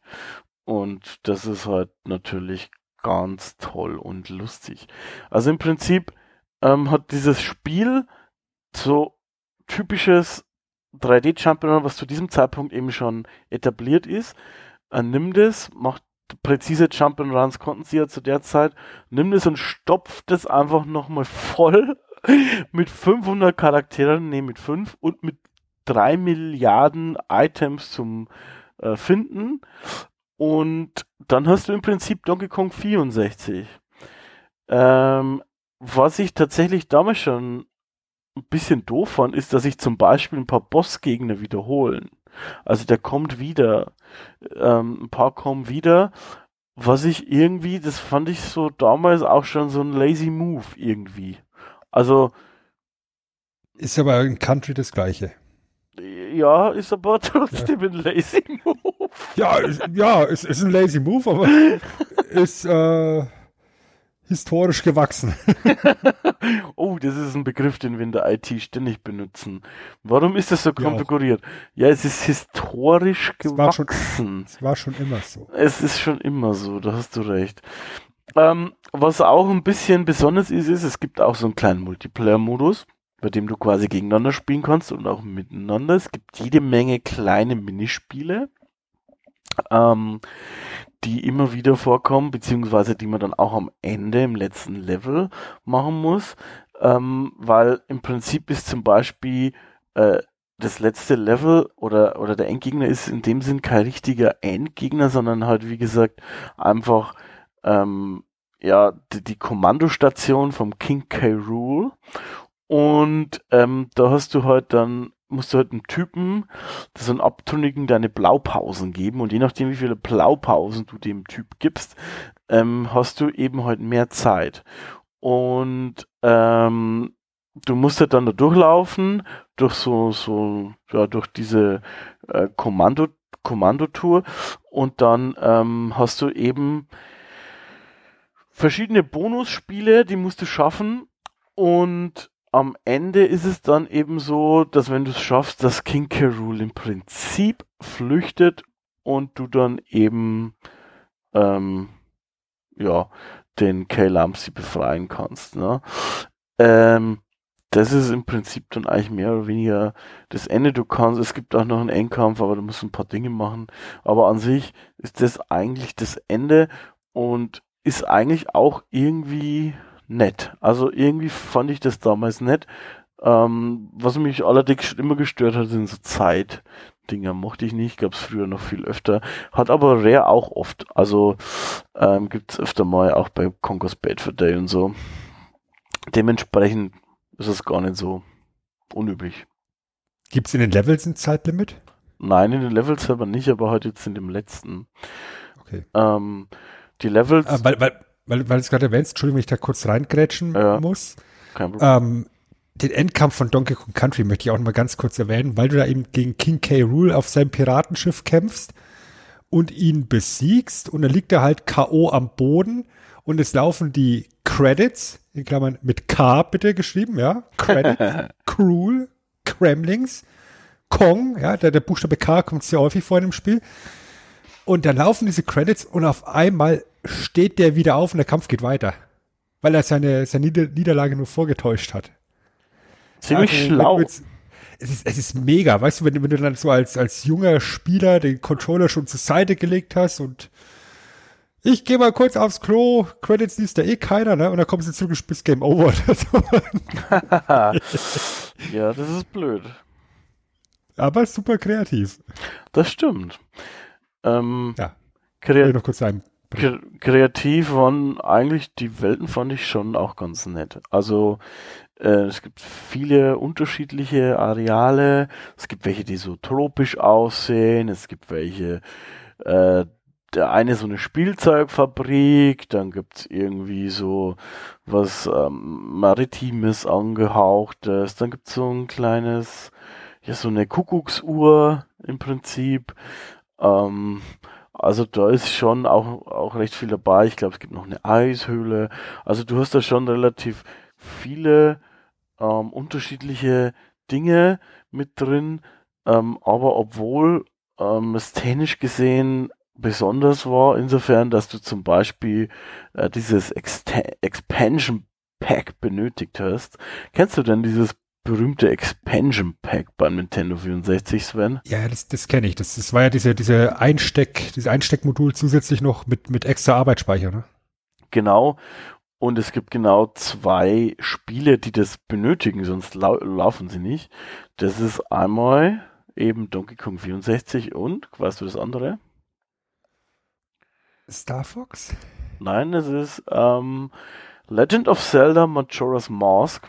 Majora's Mask tatsächlich, okay. Ja, und ähm, die beide benötigen es und ansonsten startet es nicht. Es gibt eine, glaube ich, eine Reihe anderer, die dadurch besser ausschauen oder besser laufen sollen, aber die beiden brauchen es, sonst funktioniert es nicht. Ähm, ist eigentlich auch geil, weil mit dem Expansion Pad wurden genau 4 Megabyte RAM hinzugefügt. Man denkt sich so, okay, 4 Megabyte RAM, das ist ja ungefähr eine Word-Datei, das ist ganz schön. Ähm, Das waren damals Welten. ja, ich weiß, ich weiß. ist trotzdem Ja, also, wenn, wenn du bedenkst, wie viel oder wie wenig Speicherplatz auf diesen, auf diesen Cartridges effektiv drauf war, das sind diese 4 Megabyte RAM Zusatzarbeitsspeicher Welten tatsächlich. Also muss man alles in Relation sehen. Das ist ja jetzt nicht so, dass du, so wie heute dann irgendwie deine, deine Spiele auf, auf zwei Blu-Rays oder sowas bekommst, sondern das äh, ist ja alles auf einer kleinen Cartridge drauf gewesen. Was war da drauf? Zu, weniger als 100 MB Speicher, oder? Ja, also soweit ich weiß, waren es 64 Megabyte. Deshalb hieß der Nintendo 64 auch so. Ich kann mich jetzt natürlich komplett in die Nesseln setzen, aber ähm, ich glaube, dass ähm, diese 64 Megabyte Speicherplatz eben auch namensgebend waren für die Module. Das ist halt, das ist halt äh, schon ein krasses Verhältnis im Endeffekt, ja. Also für das, was du dann geboten bekommen hast. Was jetzt halt eben erzählt hast, so von wegen diesen Levelwelten, das sind halt auch sehr viele Elemente, die im, im, in Country auch schon eingeführt worden sind. Ja. Also die haben. Ich, gibt's, gibt's denn da auch die ominösen Minecart-Fahrten? Nee, die glaube ich. Also es gibt Minispielmäßig gibt's was. Ähm, aber so direkt im Level glaube ich jetzt nicht. Also die haben schon versucht, das ein bisschen zu überführen. Und was auch ähm, gemacht wurde, ist, was du es vorher erwähnt hast, es gab schon auch eine große, es gab schon auch große Werbekampagnen und großes Zeug. Also es gab zum Beispiel einen grünen äh, Nintendo 64, den man kaufen konnte. Oder zum Beispiel einen gelben Controller. Ich weiß noch, ich hatte zum Beispiel so einen Donkey Kong Controller, so einen gelben dann auch. Es gibt T-Shirts und so weiter. Also die haben schon auch da einiges an äh, Werbung auch mit reingesteckt. Und ähm, es war halt tatsächlich, ich denke, ähm, ja, nochmal eine Weiterführung halt von Benjo Kazooie. Wobei es, finde ich persönlich jetzt, um ehrlich zu sein, also es hört sich jetzt immer alles ein bisschen zu negativ an. Es war ein fantastisches Spiel damals. Ich habe es geliebt, natürlich. Wir haben es gerne gespielt. Du, du hattest fünf Kongs, Alter. Und, und jeder war anders. Das war richtig cool. Ähm, trotz allem hat mir persönlich damals Banjo Kazooie ein Tick besser gefallen. Ähm, es, ich fand's irgendwie im Nachhinein betrachtet, ich habe es damals nicht so empfunden, aber ich glaube ein bisschen weniger vollgestopft und irgendwie auch, das hört sich komisch an, ein bisschen schöner. Also, obwohl wir hier quasi diese RAM-Erweiterung brauchen, war die Grafik schon gut. Ähm, aber gerade weil man dieses Expansion Pack braucht, hat man irgendwie mehr erwartet, weißt du? Also es hat sich jetzt nicht so mega abgehoben. Majora's Mask zum Beispiel, kann ich mich erinnern, war für Nintendo 64 Verhältnisse schon ein Brett. Da hat man schon gesehen, ah ja, dafür braucht man dieses Expansion Pack. Und hier irgendwie nicht. Ich habe ehrlich gesagt zu Banjo Kazooie nie einen Zugang gefunden. Ja, kann ich mir Also wenn ich, vorstellen. wenn ich war mir war mir irgendwie zu ich weiß nicht zu zu Banjo und Kazooie. Also ich, ich, ich mochte die Figuren nicht. Ja, und ich verstehe auch, dass dann, dass dann in, eben in der Entwicklung später ähm, zu Conker, was ja im Endeffekt eine, eine, eine, Weiterentwicklung von, von, von diesem Banjo-Kazooie-Prinzip sein sollte ursprünglich, haben sie mal wie nochmal so ein, so ein lahmes, kindergeeignetes Spiel. Mach doch mal was anderes. Und dann haben sie beschlossen, okay, wir behalten die, die Grundmechanik äh, bei. Und äh, der, der Held ist ein Arschloch ja. Und hat einen Kater. und hat eine Karte. Ja, äh, da, da kommen halt so diese, dieser kleine Altersunterschied von uns zum Tragen, weil bei Benjo Kazooie war ich halt im Zielpublikum quasi. Ähm, und ich fand das natürlich dann schon cool, ne? Das ist der große Bär und, und, und jeder Vogel hinten drin. Aber wie gesagt, um nochmal auf Donkey Kong zurückzukommen, das war schon geil und äh, ich weiß nicht, ob es nicht die erste war oder das erste Mal war, dass ich so viele Charaktere in einem Spiel hatte zum Wechseln, dass du das quasi auch brauchtest, ähm, dass du eben ohne die verschiedenen Fähigkeiten nicht mehr weiterkommst. Und ich weiß aber auch noch, dass es mir zu groß und zu schwierig war dann und ich habe es nicht fertig gespielt, sondern mein Bruder hat es fertig gespielt. Wie das oft so war bei solchen Sachen. Und ich dann aber ganz oft den DK-Rap angemacht habe. Deshalb war das auch wichtig, dass der hier drin ist. Ähm, ja, an sich ein großartiges Spiel, finde ich. Ähm, wirklich toll gemacht. Wieder eines der Sachen, die wir, ähm, ja, bei dem man halt sieht, dass Rare damals seine, seine, äh, sein Handwerk verstanden hat. Und es hat auch sehr viel verkauft. Also es wurden ungefähr 5,3 Millionen Exemplare verkauft. Das ist Platz 7 der meistverkauftesten Nintendo-Spiele. Also es waren quasi nur Mario 64, Mario Kart, das Golden Eye und Ocarina of Time, Pokémon und Super Smash Bros. mehr verkauft als Donkey Kong 64.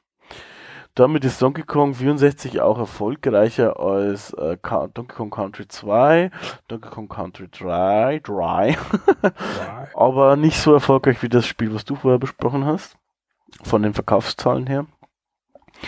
Und ähm, es gibt ein paar so lustige Anspielungen halt im Prinzip auch auf andere ähm, Videospiele. Also es gibt zum Beispiel Bilder von Captain K. Rule, also dem Endgegner aus Donkey Kong Country 2 und es gibt zum Beispiel auch ähm, die Instrumente von Banjo Kazooie in dem Musikladen. Ja, Banjo und Kazooie haben ja auch ge Musik gespielt.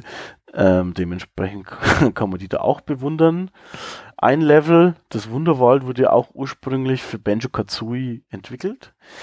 Ähm, ist dann da aber irgendwie gestrichen worden und man hat es halt mit ein paar Änderungen dann in Donkey Kong 64 übernommen.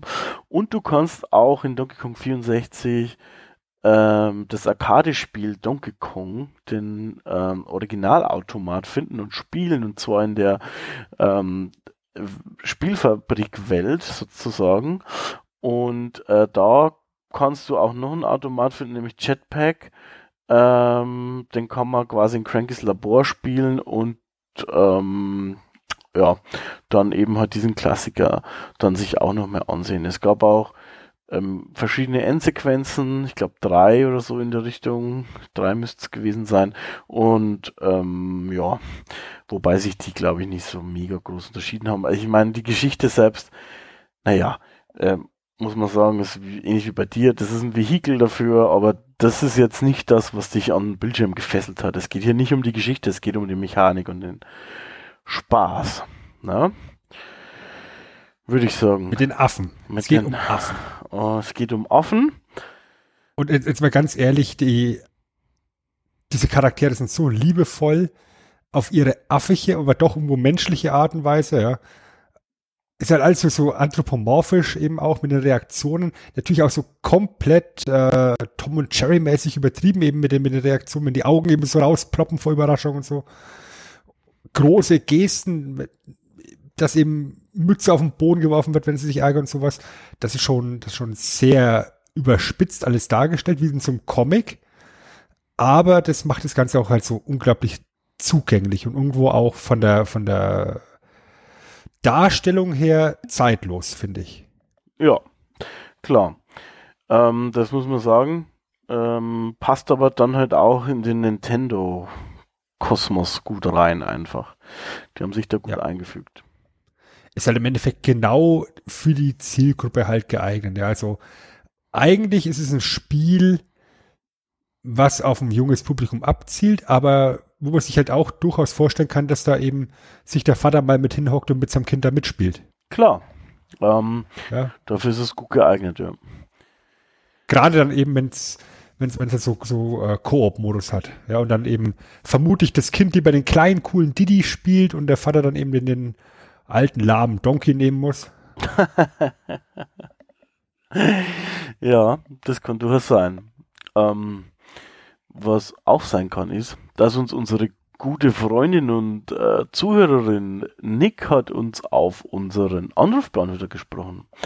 Und Nee. das, das könnt ihr auch machen, indem ihr einfach die 08543 637 984 anruft.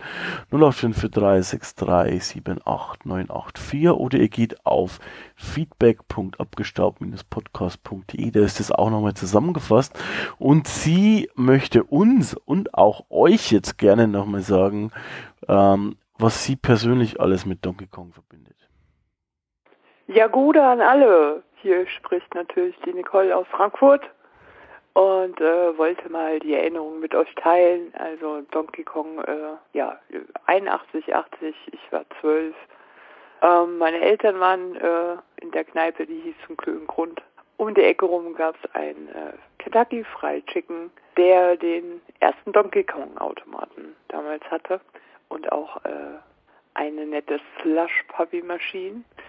Ja, wenn meine Eltern in der Kneipe waren und äh, ja, das kleine Kind ging denen ein bisschen auf den Keks, gab's halt immer mal eine Mack, damals noch die D-Mark, so hier, geh mal zum Automat oder mach ein bisschen Musik.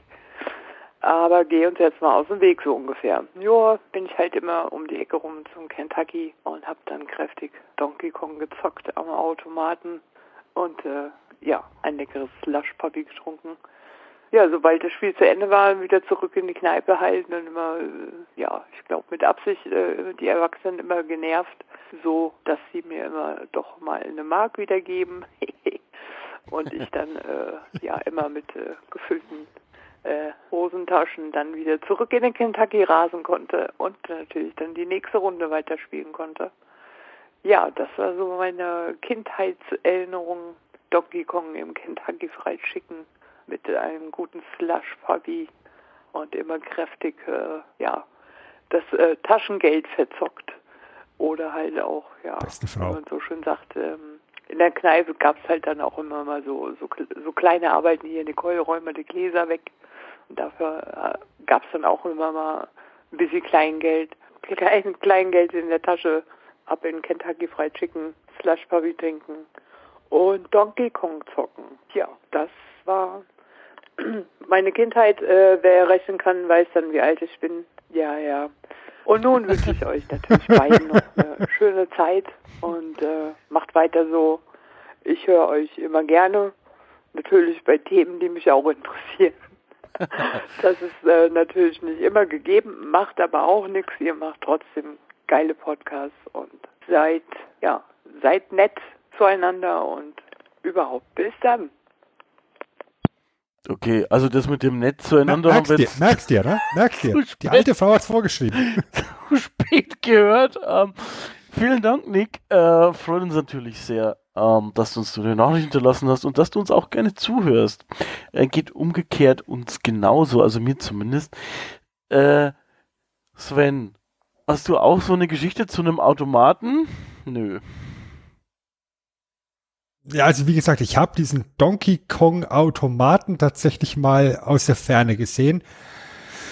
Ich kenne Donkey Kong, hatte ich eingangs gesagt, ähm, halt vom, vom Home-Computer, weil es ich- halt auf Ich dachte, du erzählst jetzt deine berühmte Kondomautomaten-Geschichte, aber die verschieben wir vielleicht dann für den Das Off-Talk. ist die, wo ich mir die Finger so eingezwickt habe. Die, die kommen aber woanders. Die hört ihr dann, wenn ihr live hier zuhört, nach, nach der Podcast-Aufnahme. Und äh, die Moral von der Geschichte. Ja, die Moral. Also ich finde, man noch ein paar so kleine Sachelchen sagen für die Zusammenfassung. Ich äh, habe jetzt eh schon die ganze Zeit geredet, das heißt, ich mache äh, weiter. für wen ist es noch spielenswert? Ich finde, das ist immer ein interessanter Punkt bei so älteren Spielen. Ähm, Donkey Kong 64. Ich persönlich würde es eher nur Liebhaber empfehlen, um ehrlich zu sein. Ich selbst habe zwar jetzt Donkey Kong 64 nicht mehr selbst angeschmissen, ich habe ein paar Let's Plays mir nochmal oder Long Plays angeguckt. Ähm, ich habe aber selbst ähm, Conquest Bad for Day vor einigen, vor einiger Zeit, also so vor ein, zwei Jahren nochmal gespielt. Und das ist ja eigentlich ein späteres Spiel, was äh, zumindest in, meinem, in meiner Wahrnehmung noch ein bisschen polierter ist als Donkey Kong 64. Und ich finde einfach, dass es, ja, man merkt halt schon, dass es eben halt ein gewisses Alter hat. Also gerade es ist äh, ein bisschen unverzeihlich, was Fehler angeht, also es ist ein bisschen hakelig. Ähm, es wirkt dadurch ein bisschen altbacken. Du hast meiner Meinung nach viel zu viele Sammel-Items. Und natürlich ist es eben halt auch so, dass diese 3D-Grafik aus dieser Zeit, die verursacht halt Augenkrebs. Das ist halt leider so. Also es sieht nicht heutzutage nicht besonders schön aus. Das muss man so sagen. Da sind die Pixel-Sachen einfach besser gealtert. Dementsprechend wenn es euch interessiert, würde ich euch eher empfehlen, Longplayer reinzugucken. Da gibt es ein paar. Und ansonsten, naja, kann man sich äh, schnabulieren, wenn man möchte. Aber man muss schon irgendwie darauf gefasst sein, dass es jetzt nicht mehr ja, sich wie aus einem Guss anfühlt, so wie früher. Ne? Ja, ich glaube, dass gerade so im Bereich der 3D Jump'n'Runs einfach sich so viel getan hat, dass es halt sehr archaisch wirkt heutzutage. Und dann kommt halt der Faktor dazu, den du selber auch gerade schon gesagt hast, dass diese alte 3D-Grafik halt echt nicht mehr schön ist. Also da musst du echt ähm, Freund dieser, dieser Grafik sein, Liebhaber sein, irgendwie nostalgisch verwurzelt sein, dass du das eben nochmal antust, ähm, das eben original nachzuspielen. Ansonsten würde ich eben auch eher sagen, guckst dir ein Video an. Da ist halt tatsächlich diese 2D-Grafik, Pixel-Grafik oft besser gealtert. Äh, SNES-Spiele generell oft besser gealtert als, als N64-Spiele, so aus meiner persönlichen Sicht. Und da eben Donkey Kong Country grafisch einfach vielleicht das hervorstechendste Spiel ist, optisch, vielleicht noch äh, so mit, mit, Killer Instinct, in Klammern auch von Rare, Ja. In Klammern gleiche Technik dahinter. Ähm, das sind halt die herausstechenden optischen Spiele für, für, fürs, äh, für die Konsole mit den 3D-Objekten. Kann man sich, glaube ich, optisch und auch so vom, vom Feeling her, von der Spielbarkeit Donkey Kong Country heutzutage immer noch gut geben. Ich glaube, ansonsten hätten sie es auch nicht mit aufs SNES Mini draufgepackt. Wahrscheinlich nicht, weil die Bibliothek ist einfach so unendlich beim äh, SNES. Da kannst du eigentlich echt sehr viele Spiele mit auf das Ding raufpacken, theoretisch. Ja. Ja, und äh, ich meine, man hat sich dafür 20 damals entschieden und das sind dann 20, die wirklich einen sehr guten Querschnitt äh, aus der ganzen Lebenszeit der, der Konsole darstellen. Und wie gesagt, Donkey Kong Country, ein Vertreter der Endphase des SNES, äh, nochmal so, so ein kleiner System-Pusher, Reanimierer. Deswegen würde ich sagen, wenn man ein Freund des Genres ist, äh, Jump'n'Run, dann sollte man sich das auf alle Fälle mal angucken. Wenn man richtig gut ist in dem Spiel, dauert es auch gar nicht so lang. Also wenn man jetzt einfach nur hergeht und sagt, ich will es einfach mal durchspielen, ich muss nicht unbedingt alle Bonusräume äh, finden, dann ist der Weltrekord bei ein bisschen über einer halben Stunde. ja. Das ist sowieso bei den Speedrunnern. ähm, 31 Minuten. Und der, der Weltrekord für komplett durch mit allen Bonusräumen liegt bei 44 Minuten. Ich meine, das sind natürlich dann die Pros, aber grundsätzlich möchte ich damit sagen, wenn man so ein bisschen äh, das Gefühl raus hat, dann auch gerade in, in der Endphase des Spiels mit den, mit den Fässern und das Timing, wie man da gegen geballert wird, dann ist das ein sehr, sehr rundes und flüssiges Spiel, was einen für ein paar Stunden echt äh, gut unterhalten kann. ja. Auch heute noch. Auch heute noch, das glaube ich auch. Ich glaube auch tatsächlich, ich würde eher Donkey Kong Country empfehlen als Donkey Kong 64, einfach aus diesen genannten Gründen. Wobei man dann tatsächlich dann eben objektiv sagen muss und auch zugeben muss, dass dann vielleicht der zweite Teil sogar noch ein bisschen besser spielbar ist. Ja, Aber hm, muss man halt für sich entscheiden, welche Affen man da haben möchte. Ich meine, es gibt genug Affen da zur Auswahl und wir als, als äh, große, bärige, männliche, maskuline Helden, wir stehen natürlich hier auf unseren Donkey Kong, deswegen ist der erste Teil der einzig wahre für uns. das ist richtig. Ähm, auch durch, dadurch finde ich, ist auch das Stellenwert vielleicht äh, im Nintendo-Kosmos ein bisschen anders. Videospielgeschichtlich ist bei Donkey Kong Country, finde ich, schon bemerkenswert, eben durch den technischen Aspekt auch, der da eben halt mit äh, reinfließt. Äh, bei Donkey Kong 64 was aus meiner Sicht irgendwie so, ist der Stellenwert gerade jetzt äh, retrospektiv, wenn wir jetzt drauf schauen, nicht so stark gegeben. Weil es ist natürlich ein Rare-Titel und äh, Rare-Sachen haben dann jetzt aus Nintendo-Sicht vermutlich nicht oberste Priorität. Ähm, dementsprechend würde es mich auch wundern, wenn es da irgendwie mal von Donkey Kong 64 oder so ein Remake gibt. Es ist nicht das beste Rare-Spiel. Wenn man heutzutage drauf sieht, sieht man wahrscheinlich eher die früheren Sachen oder die ganz späten an, sag ich mal. Also Conker's Bad for Day oder Banjo Kazooie zum Beispiel, wenn man bei Jump'n'Runs bleibt. Dementsprechend ist es da eigentlich ein bisschen unglücklich reingefallen. Es ist natürlich trotzdem ein gutes Spiel, es hat seinen Platz verdient und wenn man eine Nintendo 64 Sammlung haben möchte, braucht man auch hier so ein, äh, so ein Modul hier von Donkey Kong 64. Das ist schon wichtig. Würde ich, würde ich genauso unterschreiben. Ja, es ist nicht das beste Rare-Spiel, ähm, aber es ist ein wirklich, wirklich gutes 3D-Jump'n'Run aus der Zeit. Ja. Gut, Mit Affen. mit Affen. So, Sven. Dann haben wir es ja schon wieder fast geschafft, würde ich sagen, oder? Da sind wir so gut wie durch heute, ja? Da sind wir so gut wie durch. Das ist doch wunderschön. Sven, was machst du am Ende Chris. immer? Du machst immer so einen Schrank auf. Machst du das heute auch? Wenn ich jetzt Nein sage, dann, dann wird wahrscheinlich jetzt hier die Musik abgeschnitten, oder? Wenn du Nein sagst, passiert das. Das ist doof. Das gefällt mir nicht. Ich, ich mag die Musik. Ich mache einen Schrank auf. Okay. Da hänge ich unseren Staubwedel rein. Und in diesem Schra Schrank, Schrank, Schrank heißt das Wort, wo der Staubwedel hängt, da liegt auch eine CD mit dem Poker-Rap drauf. Da steht ein Produktionsbericht rum, auf dem steht Fatality. Es steht seit letztem Mal ein transformierbarer Toaster mit drin, weil ein transformierbarer Toaster ist mega und kann man immer brauchen. Und heute bin ich super kreativ und lege eine Bananenstaude mit dazu. Ich liebe Bananen.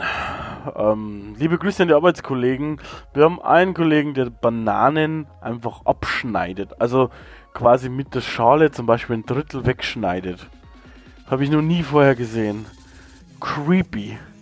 Au- Aus Gründen. Wie schälst du deine Banane? An welchem, an welchem Ende? Ja, aber an welchem Ende? Ja, von oben halt. Da wo dieses Am- am- Spiel ist. Am Stiel, ne? Ja klar. Ja. Ich habe einen Kollegen, der beißt am anderen Ende rein und schält sie dann. Wo? Das ist so ähnlich wie eben der, der die Drittel. Weil der Stiel so. ist zum Halten da, sagt er. Nun, ich habe auch einen Stiel zum Halten, aber auch das ist eine Geschichte für den Off-Talk, Freunde. Ähm, Hashtag Banane. zu guter Letzt würde ich ganz gerne noch darauf hinweisen, dass ihr uns gerne unterstützen könnt. Und zwar am besten mit Bewertungen, aber natürlich auch ganz gerne mit der heiligen Dreifaltigkeit im Jedi-Zeitalter kommentieren, liken und sharen. Wenn euch diese Episode gefallen hat, gerne weitersagen. Falls nicht, auch gerne weitersagen. Es gibt natürlich keine schlechte Publicity. Vincent McMahon gefällt das. Und ich möchte euch am Ende auch noch den besten deutschsprachigen Wrestling-Podcast ans Ohr legen, sozusagen. Ähm, Wrestling Talk Radio. Ähm, Sven ist da Teil davon, ich bin ab und zu auch dabei. Unser Matze ist dort auch der Chef, natürlich, weil er ist nur der Chef, egal wo dabei ist, ist er immer Chef, Big Balls Chef Matze. Und die gute Nick, die ihr gehört habt, ist da auch dabei. Ihr seht schon, das ist hier so eine Vetternwirtschaft irgendwie. Auf jeden Fall, ähm, Wie bei den Kongs. wie bei den Kongs, wir sind eine große. Die WTR Crew. ich dann ich bin im Extended Multiversum dabei. Im Extended Universe bin ich dabei. Und eins möchte ich auch noch sagen, ähm, ich möchte auch Uli nochmal wie immer an dieser Stelle danken für seinen wunderbaren Einsprecher.